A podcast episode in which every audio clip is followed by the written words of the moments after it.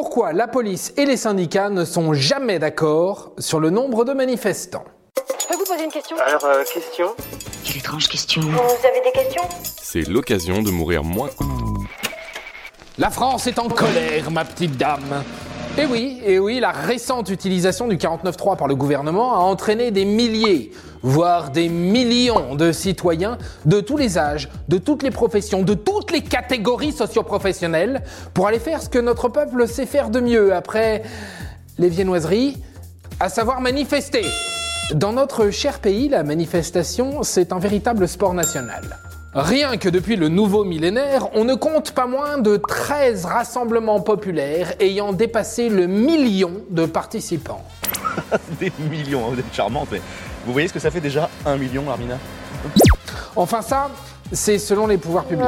Si l'on s'en tient aux chiffres avancés par les syndicats, ce n'est pas moins de 21 manifestations qui ont déjà dépassé la barre du million depuis l'an 2000.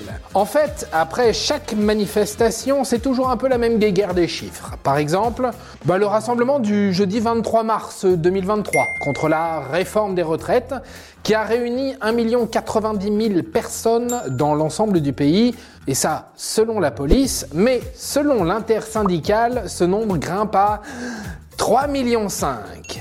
Mais alors, comment ça se fait? Une différence de 2 millions, c'est quand même pas rien.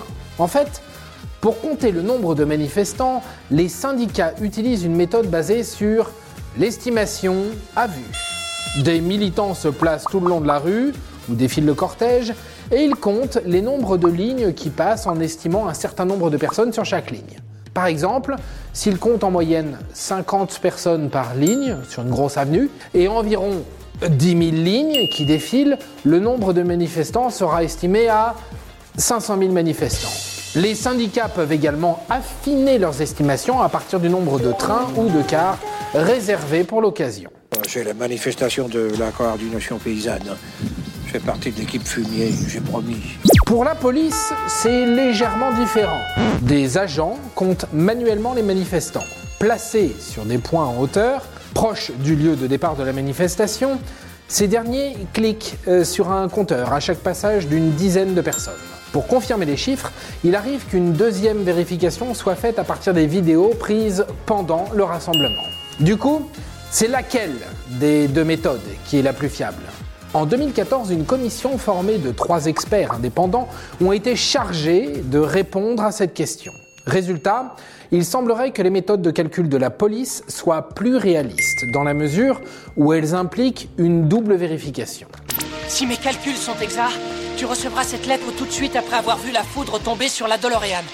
Une nouvelle méthode de calcul est apparue, celle qui utilise l'intelligence artificielle, comme celle mise en place par le cabinet Occurrence. L'entreprise utilise un capteur laser qui détecte chaque silhouette passant par une ligne donnée pour fournir ses propres chiffres. Plus besoin de cliquer sur un bouton pendant 6 heures donc. Si le nombre de manifestants est aussi différent selon la police ou les syndicats, c'est surtout une question de méthode comptable. Mais il faut quand même garder en tête qu'un chiffre élevé profite aux syndicats, tout comme un chiffre faible profite au pouvoir public. On peut donc facilement penser que peu importe la méthode, on grossit ou on dégraisse un peu le trait selon sa convenance. Quoi qu'il en soit, la vérité se trouve toujours quelque part au milieu. Et voilà, maintenant vous savez tout. Au revoir, messieurs, dames. C'est ça la puissance intellectuelle. Sapristi Attends, avant de partir, j'ai juste un truc à te dire. Viens découvrir notre podcast Sexo, la question Q. Deux minutes pour tout savoir sur la sexualité féminine.